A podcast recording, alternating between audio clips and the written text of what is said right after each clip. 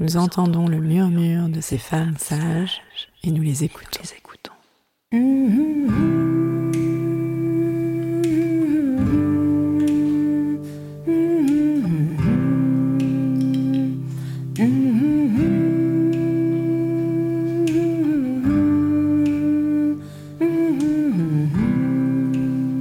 sont gynécologues, sages-femmes, ostéopathes, psychologues, historiennes, toutes œuvrent à leur façon en faveur d'une prise en charge globale de la santé des femmes. Ce sont des femmes sages, car de par leurs expériences, leurs histoires de vie, elles ont quelque chose à transmettre. Elles ouvrent notre champ des possibles. À nous, femmes, patientes, thérapeutes, elles montrent le chemin vers une autre réalité. Elles prouvent par leur pratique quotidienne qu'une autre santé est possible.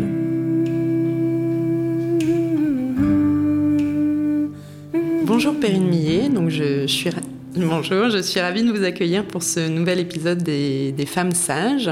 Donc vous êtes gynécologue obstétricienne et coordinatrice du diplôme interuniversitaire prise en charge des violences faites aux femmes vers la bientraitance à destination des professionnels de santé.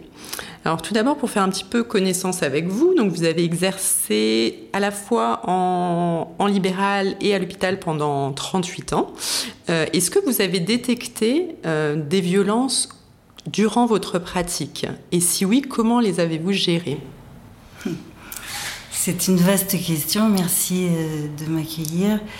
Euh, en fait, ce qui s'est passé, c'est que pendant une dizaine d'années d'exercice professionnel, les premières dix années, euh, assez vite, je me suis rendu compte, parce que les femmes me le disaient et me faisaient retour, euh, du fait que j'avais des gestes assez doux, que je m'étais à l'aise et que euh, finalement c'était assez cool. Des fois, elle me disait oh, mais vous êtes sûr que vous avez fait le frottis et Donc je leur montrais. Et, puis il y avait quand même toujours des femmes avec qui c'était difficile je voyais bien que je faisais mal. Et donc il m'a fallu quand même une dizaine d'années d'exercice pour. Euh, me dire, me poser des questions, et me dire mais pourquoi je fais mal à ces femmes? Alors que la grande majorité, trois quarts, hein, j'avais les mêmes statistiques que le ministère de l'Intérieur, un quart qui restait douloureuse et trois quarts qui, euh, qui avec qui c'était cool quoi. Et donc j'ai commencé à poser des questions. Et là, le gouffre s'est ouvert sous mes pieds et euh, j'ai découvert toutes les violences. Euh, dans lequel euh, j'étais comme tout le monde, hein, dans un déni profond sociétal, hein, de l'inceste, des violences sexuelles, des violences psychologiques, des violences émotionnelles. Et puis, euh, et, puis alors la gestion, c'est très difficile. Hein. La première fois que une patiente m'a posé, déposé son inceste, ça a été d'une violence inouïe. C'était la fin d'une journée. Euh, j'ai bien vu qu'elle avait une réticence à l'examen. C'était une femme de 53 ans qui n'avait pas d'enfant, qui avait eu des conjoints violents. Et euh, donc, euh, je ne sais même pas si à l'époque je demandais le consentement explicite pour faire l'examen, mais toujours est-il que nous sommes allés dans la salle d'examen et que j'ai vu une réticence. Et que du coup, je lui ai des questions, une question qui à l'époque était d'ailleurs assez violente, qui était, je pense, de l'ordre de Mais est-ce que vous avez déjà été agressé? Et là, la dame m'a répondu avec une toute petite voix de petite fille, en fait. Euh, oui, toute mon enfance, de 3 à 13 ans, par mon père, devant ma mère, devant ma mère, et elle a bien spécifié pour que je comprenne que ça n'avait rien à voir avec le milieu social, que son père était styliste à Lyon et que sa sœur était prostituée à Lyon. Et j'ai été sidérée. Ce que je racontais hier dans le, dans le diplôme, c'est que je n'ai pas pu accueillir cette violence, que je n'ai pas dormi de la nuit et que la, la consultation suivante, j'ai suivi quelques années cette femme, j'ai été de nouveau traumatisée parce que au bout d'un certain temps de la consultation, pas tout au, pas tout au début, elle m'a dit Mais vous savez, docteur, toujours avec sa voix de petite fille, la dernière fois, je vous ai menti. Et ça m'a fait à peu près le même effet que la première fois, parce que ça voulait dire clairement qu'elle n'avait pas pu réellement déposer son inceste, qu'elle déposait probablement auprès d'un soignant pour la première fois, parce que j'avais été incapable de l'accueillir. J'ai été sidérée, je ne me souviens plus de la fin de la consultation, je n'ai pas dormi de la nuit, j'ai été totalement sidérée. Et donc oui, j'ai appris à poser des questions sur les violences, toutes les violences, et parfois je ne trouverais rien. Et donc j'ai commencé à poser des questions sur les violences du soin. Et là j'ai de nouveau un gouffre qui s'est ouvert sous mes pieds, avec euh, des premières visites gynécologiques épouvantables, des descriptions. Euh, euh, de jeunes filles, d'enfants de, de, 10 ans euh, euh, qui subissent un toucher vaginal et un toucher rectal pour diagnostic de l'appendicite, avec deux infirmières qui tiennent les jambes, les cuisses de la gamine de 10 ans ouverte. Et cette femme était d'ailleurs gravement dépressive, elle avait fait de l'hôpital psychiatrique, elle, était, elle avait été profondément perturbée, cette femme, par un geste médical pour faire un diagnostic d'appendicite à 10 ans, mais sous contrainte, avec violence, quoi. Oui, ça a été assez difficile. toutes ces découvertes de violence ont été assez difficiles. C'est aussi une des motivations profondes à monter ce diplôme, c'est le fait que euh, euh, j'étais très seule avec ça, euh, le fait que je posais des questions et alors, je ne posais pas des questions systématiquement, je posais des questions sur le repérage du corps. Et les patientes me disaient euh, qu'elles ne comprenaient pas comment il se faisait que je puisse euh, repérer ça. Je me souviens très bien d'une jeune Colombienne qui avait été adoptée à 3 ans et qui avait été violée à l'âge de 3 ans, je l'ai appris après parce que je ne posais pas systématiquement la question, et elle avait eu ce qu'on appelle un cloaque, c'est-à-dire que tout avait explosé. Le vagin, le rectum, etc. Et elle avait été très bien réparée, elle avait une très jolie vulve. Et elle, elle a été très frappée, elle m'en a fait retour, parce que j'ai quand même senti une réticence ou une difficulté, et j'ai posé la question sur son corps. C'était pas une question systématique, c'était une question sur l'examen clinique. Et elle m'en avait fait retour parce que je l'ai suivie pour deux grossesses, cette patiente. Et euh, elle, elle, ça l'avait mais complètement bouleversée que je puisse faire ressortir quelque chose qui n'était plus visible.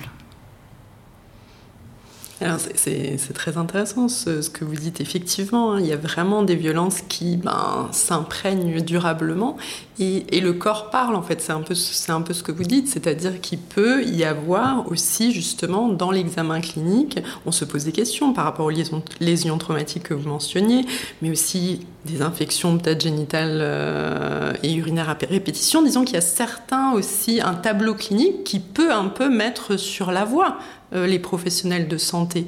Quand on entre dans la notion de chronicité, est-ce que est-ce qu'on peut pas, alors c'est pas automatique, mais est-ce qu'on peut pas se demander justement s'il y a des antécédents éventuellement de, violence justement? Eh bien, il y a eu un fameux prédécesseur hein, quand même qui a, qui a pondu son rapport euh, en 2000, qui est le professeur Henrion, et qui avait fait euh, tout un tas de recommandations sur euh, le dépistage des violences pendant la grossesse, parce que justement, euh, l'intérêt du dépistage pendant la grossesse, c'est le fait que les patientes puissent soient obligées d'avoir au moins six visites, et donc on peut tisser un lien de confiance avec la patiente, soulever cette question qui est souvent difficile et, qui fait ressortir des traumas.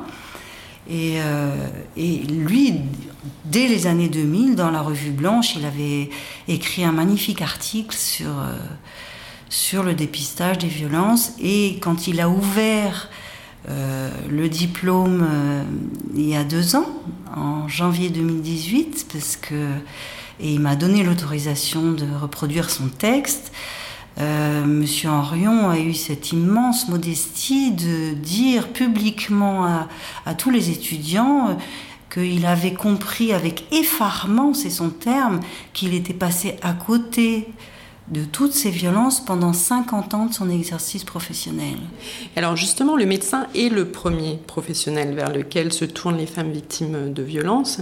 Et donc la nécessité de former davantage les professionnels de santé a été beaucoup discutée ces derniers mois. Hein. Et ce à quoi répond le diplôme que vous coordonnez, hein, donc le diplôme interuniversitaire sur la prise en charge des violences faites aux femmes vers la bientraitance. Donc est-ce que vous pouvez nous expliquer comment s'est construit ce diplôme? En termes de programme, d'intervenants alors, la genèse. Alors la genèse, elle est issue euh, d'un déclic. Euh, parce que sur les dernières années de mon exercice, euh, j'ai suivi un diplôme interuniversitaire de psychopérinatalité et d'addiction et périnatalité. Et addiction et périnatalité, j'ai découvert que les addictologues euh, officiellement euh, disent que 70% des grands addicts, grands toxicomanes, grands alcooliques, ont des antécédents de violences sexuelles pendant l'enfance ou l'adolescence. Et ça a été un grand déclic parce que je ne savais pas ça. Et je me suis dit, c'est pas possible, il faut faire un diplôme sur les violences parce que la psychopérinatalité, c'est essentiel. Travailler sur les addictions dont on sait qu'elles sont une conséquence, euh, euh, un, sur-risque de devenir addict euh, quand on a vécu des violences sexuelles, et c'est bien documenté dans la littérature médicale, faisait que pour moi, ce qui était évident depuis donc 20 ans d'exercice où je posais des questions sur ce que j'appelais à l'époque la mémoire du corps, parce que les patientes me posaient des questions et que je ne savais pas trop quoi leur répondre. Alors je leur répondais Votre corps a une mémoire, madame. Voilà. Euh, quand j'ai eu cette information sur les grandes toxicomanies liées aux violences sexuelles, je me suis dit c'est la clé. Il faut nous former sur les violences pour qu'on puisse les accueillir, pour qu'on puisse aller les chercher. Euh, les conséquences sur la santé sont majeures. Moi, j'avais pressenti plein de choses qui se commencent à peine à sortir, en particulier en salle de naissance, que parfois en salle de naissance, les femmes revivent leur, euh, euh, leur viol. Elles disent l'accouchement est un viol inversé. Et il y a une étude qui est sortie. Hein, euh, en 2014, qui est une étude de cohorte, euh, la cohorte Bidens, Belgique, Islande, Danemark, Estonie, euh, euh, Pays-Bas et Suède, où ils ont pris 3000 primipares et 3000 multipares, et ils ont interrogé ces patientes pour corréler, après un questionnaire qui n'est pas valide encore en France, d'après ce que je sais, mais qui est valide dans les pays du Nord, est un questionnaire sur les antécédents de violence, tout type, émotionnel, physique, sexuel, et avec une graduation légère, modérée, sévère. Et ils ont corrélé euh, ces antécédents de violence qu'ils interrogeaient en début de grossesse avec les modalités d'accouchement opératoire, soit césarienne programmée, soit césarienne en urgence, soit euh, extraction instrumentale.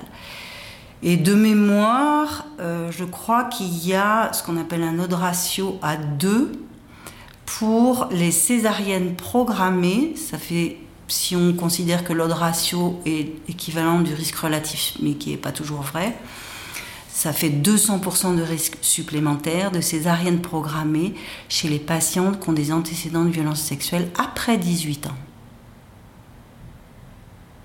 Il y a d'autres euh, sur-risques euh, identifiés par cette cohorte. Et euh, c'était clair pour moi en salle de naissance qu'il se jouait parfois des choses qui n'avaient rien à voir avec une naissance entre guillemets normale, même si toutes les patientes enceintes qui accouchent sans péridurale, par exemple, peuvent être quelque part un peu déconnectées il y a déconnexion et déconnexion.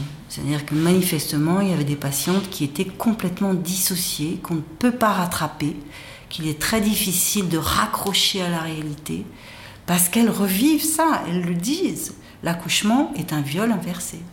Et dans le programme, justement, ces, c'est très vaste et ça brosse euh, ben, plein de situations déjà de, violence, hein, que ce soit les violences euh, sexuelles, gynécologiques, intrafamiliales.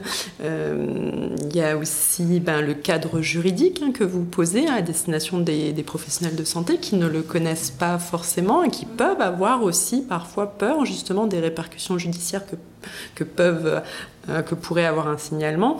Il y a aussi une réflexion autour de, l'éthique euh, du soin. Donc, euh, sur la question, pour rebondir sur la question du, repérage, donc la Haute Autorité de, Santé publiait donc en juin dernier des, recommandations sur le repérage des violences hein, par un questionnement systématique.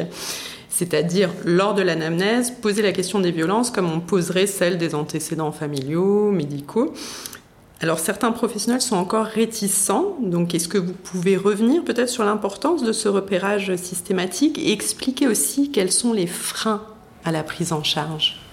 Alors, il y a une étude qui a été faite euh, en 2014 auprès des médecins généralistes qui s'appelle Obstacle au repérage et à la prise en charge des violences conjugales en médecine générale. C'était une étude qualitative, je ne me souviens plus, mais il y avait au moins une trentaine de médecins généralistes et les principaux freins retrouvés, c'était les représentations négatives des victimes par les médecins, le sujet tabou rapporté à la sphère privée, c'est toujours l'éternelle histoire de mais ça concerne le privé et voilà. Le manque de temps et de disponibilité, et c'est une réalité le sentiment d'échec et d'impuissance, puisqu'on sait bien par exemple que sur les violences conjugales, les femmes peuvent porter plainte et retirer leur plainte et retourner avec leur mari, et l'absence de formation, bien sûr. Parce que en fait, quelque part, les médecins pressentent ces violences, mais ils n'osent pas aller ouvrir la boîte de Pandore parce qu'ils ne sont pas formés. Et comme disait le docteur Gilles Lazimi ce matin, on ne fait bien que ce qu'on nous a appris. Ils ne peuvent pas y aller. Sans compter effectivement le fait, dont on parlait tout à l'heure, euh, que quand on travaille sur les violences, on est obligé de revisiter sa propre histoire. Et que, alors ça c'est une euh, psychologue qui travaille en Belgique euh, en interdisciplinarité qui s'appelle Reine van der Linden qui disait ça dans le premier colloque international euh, sur la bientraitance en obstétrique qui a eu lieu en septembre 2018 à Mons, en Belgique, auquel je participais. Euh, elle disait très justement que chez les soignants, il y a plus, il y a un pourcentage plus élevé d'attachement insécure que dans la population générale. En d'autres termes, nous ne sommes pas soignants par hasard. Nous sommes soignants parce que nous nous réparons en soignant les autres. Chose qui est, alors ça c'est plutôt une chance familiale de réflexion euh, dans notre famille qui m'a permis moi très vite d'identifier ça. Le pouvoir qu'on a sur les gens quand on a l'autorité du savoir, le pouvoir de toucher les gens. C'est quelque chose quand j'étais adolescente et je voulais faire médecine ça m'avait frappé. Je m'étais dit, mais on a le droit de toucher les gens. C'est incroyable, ça, d'avoir le droit de toucher les gens. Il n'y a que notre profession. Et, euh, euh, et, clairement, tous les soignants, sûrement d'autres professions, mais tous les soignants viennent réparer quelque chose chez eux en soignant les autres. Et ces troubles de l'attachement, euh, avec un pourcentage plus élevé chez les soignants que dans la population générale, les troubles de, insécure, ça m'a beaucoup frappé qu'une professionnelle de, psy puisse dire ça, parce que c'est un frein. C'est-à-dire que euh, nous n'avons pas les moyens d'être suffisamment étayés dans nos formations pour revisiter euh, le pourquoi du comment de vouloir faire médecine, euh, soigner les gens. Euh. nous ne sommes pas accompagnés. Alors bien sûr, il y a des groupes Balint, mais il n'y a pas des groupes Balint partout. tout le monde n'a pas la disponibilité. Donc la supervision de ce qui nous pose problème, c'est, ah, non seulement on a le droit de les toucher, et en plus il y a une violence physique que le patient consent à recevoir pour son bien qui est là, mais très vite vient se, mettre en plus ce que Pierre Bourdieu appelait la violence symbolique, qui est infraconsciente et, intégrée, c'est-à-dire que nous on sait et le patient ou la patiente euh, ne sait pas. Et souvent, je, dans les quelques formations que je fais, je cite quelque chose qui est arrivé à tout le monde en salle de naissance. Une primipare arrive, elle est avec un col qui n'est pas du tout favorable, mais elle a très mal. Et euh, euh, la sage-femme ou le médecin l'examine. Et euh, on lui dit, oh ben, il y en a encore pour un bon bout de temps, hein. c'est un premier bébé, c'est long, etc. Et euh, ça nous est arrivé à tous, tous, c'est sûr. Il n'y a pas un professionnel de la salle d'accouchement à qui ça n'est pas arrivé. Et la patiente sonne une heure plus tard et elle dit le bébé arrive et on ne la croit pas. C'est là la violence symbolique. Et alors, pour, pour, lutter, pour lutter contre les violences, le gouvernement a proposé la, levée du secret médical, une proposition qui a été vivement critiquée par euh, certains praticiens. Donc, pouvez-vous un peu nous expliquer ce qui est en jeu et, et voilà, ce que vous-même vous en pensez? Ce qui est en jeu dans le secret médical, c'est la confiance, le lien de confiance. Et c'est aussi pour ça que je me bats pour la formation des professionnels. Et vous l'avez dit, vous l'avez rappelé, le premier interlocuteur des patientes victimes de violences, c'est le médecin. Pourquoi? Parce qu'elles savent que là, elles peuvent déposer ce qu'elles veulent et que ça ne sortira pas de là. Il y a une magnifique conférence de Jean-Michel Longniot, philosophe belge, sur le secret médical et la maltraitance, où il souligne à quel point effectivement, non seulement il faut pouvoir préserver le lien de confiance mais avec la patiente ou le patient, mais en plus, ça veut dire que euh, on met en danger notre propre pratique, puisque euh, eh ben, les autres, ils vont savoir, hein, ben, le docteur, il a dit, et puis si même la patiente délivre le médecin de son secret en disant, pouvez les, euh, vous pouvez raconter à qui vous voulez, etc., elle peut se rétracter derrière en se rendant compte et c'est une catastrophe. Donc ce qui est vraiment en jeu, c'est le fait que quand chacun d'entre nous, quand on va chez le médecin, on sait que là, on est sujet et, on va être entendu et on peut déposer tout ce qu'on veut. Et donc ça, c'est très très important. C'est une, identité à préserver très importante. Mais le sujet est difficile. Hein. Euh, je me souviens avoir eu une patiente enceinte que j'ai vue arriver dans ma consultation avec son conjoint. Alors j'ai très vite repéré qu'elle avait été victime de violences sexuelles. Elle était, alors c'est pas une règle générale, mais voilà, avec un peu d'expérience, elle avait euh, des tatouages partout, elle était percée de partout, elle était un peu migrichonne, on sentait l'ancienne toxicomane. Euh, elle venait en tout début de grossesse parce qu'elle se faisait du souci parce qu'elle fumait beaucoup de hashish, etc., etc. Donc, je, on, discute de ça, etc. avec son conjoint. Je fais sortir le conjoint pour, euh, comme je fais sortir, je faisais les deux dernières années de mon exercice, je faisais sortir le conjoint après avoir tissé un lien de confiance avec lui. C'était ma façon de travailler. Tout le monde ne travaille pas comme ça. Euh, et je lui demande, mais et donc je, elle me parle, avant de faire sortir le conjoint, elle me parle de l'inceste par le beau-père pendant quelques années. Et puis, ou alors est-ce qu'elle me... Non, j'avais dû faire sortir le mari quand elle m'a parlé de l'inceste. Mais il était au courant, c'est pour ça que je confonds. Mais j'ai aussi parlé des violences conjugales et elle avait été victime de violences conjugales pendant cette première grossesse, alors qu'elle était à trois mois de grossesse. Et là, je lui dis, mais vous savez que vous êtes considéré par la loi comme une personne vulnérable et que je peux vous signaler au procureur. Et donc nous discutons toutes les deux et ça, c'est un peu compliqué pour elle. Je dis, mais est-ce que vous voulez que je fasse rentrer votre mari pour lui dire? Elle me dit oui, donc je fais rentrer le mari et je, voilà, je dis au mari, monsieur, vous savez que votre femme, euh, théoriquement, je dois signaler au procureur où je peux signaler au procureur qu'elle euh, a subi des violences de votre part alors que elle est considérée comme personne vulnérable.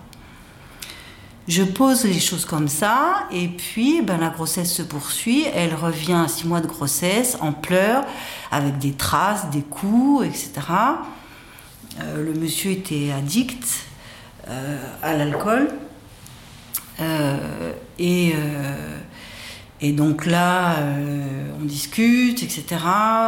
J'appelle mon assistante sociale, enfin bref, prend le bas de combat. Euh, elle me dit qu'elle va aller porter plainte, euh, très bien. Et je ne lui demande pas l'autorisation expresse de la signaler au procureur. Donc ça m'a posé un cas de conscience, parce qu'en fait pour moi les choses étaient évidentes. À partir du moment où j'avais déjà formulé le fait que théoriquement, en tant que personne vulnérable, le signalement au procureur devait se faire, ça me pose un cas de conscience, je réfléchis, je me dis, il faut que tu sois cohérente, tu fais ton signalement. Je fais le signalement, donc j'écris au procureur, etc. Je la revois, je lui dis que j'ai fait le signalement. Je découvre qu'elle a porté plainte, mais qu'elle n'a pas dit au policier qu'elle était enceinte. Elle se met euh, très en colère contre moi et je pense que je ne la reverrai plus. Son mari qui l'attendait... Euh, euh, j'explique. À la sortie, il attendait. Et le monsieur me dit, mais trouvez-moi quelqu'un pour me soigner. Je me souviendrai toujours de la tête de ce monsieur qui me dit, trouvez-moi quelqu'un pour me soigner. Je pensais que je reverrais plus le couple. Le couple est revenu. Elle a accouché normalement alors qu'on ne pouvait pas mettre un coton-tige dans son vagin en début de grossesse. C'est la seule chose auquel elle a bien voulu participer, c'est aller voir une kinésithérapeute spécialisée en pelvipérinéologie. Pas de psy, puis elle a probablement dû avoir un entourage par les sages-femmes. Et ensuite de couche, euh, je me souviendrai toujours du bébé dans les bras du monsieur et le monsieur me disant merci madame. Entre-temps, il avait eu un accident vasculaire cérébral. Quelques mois après, dont il avait récupéré sans séquelles, c'était un charpentier. C'est un charpentier.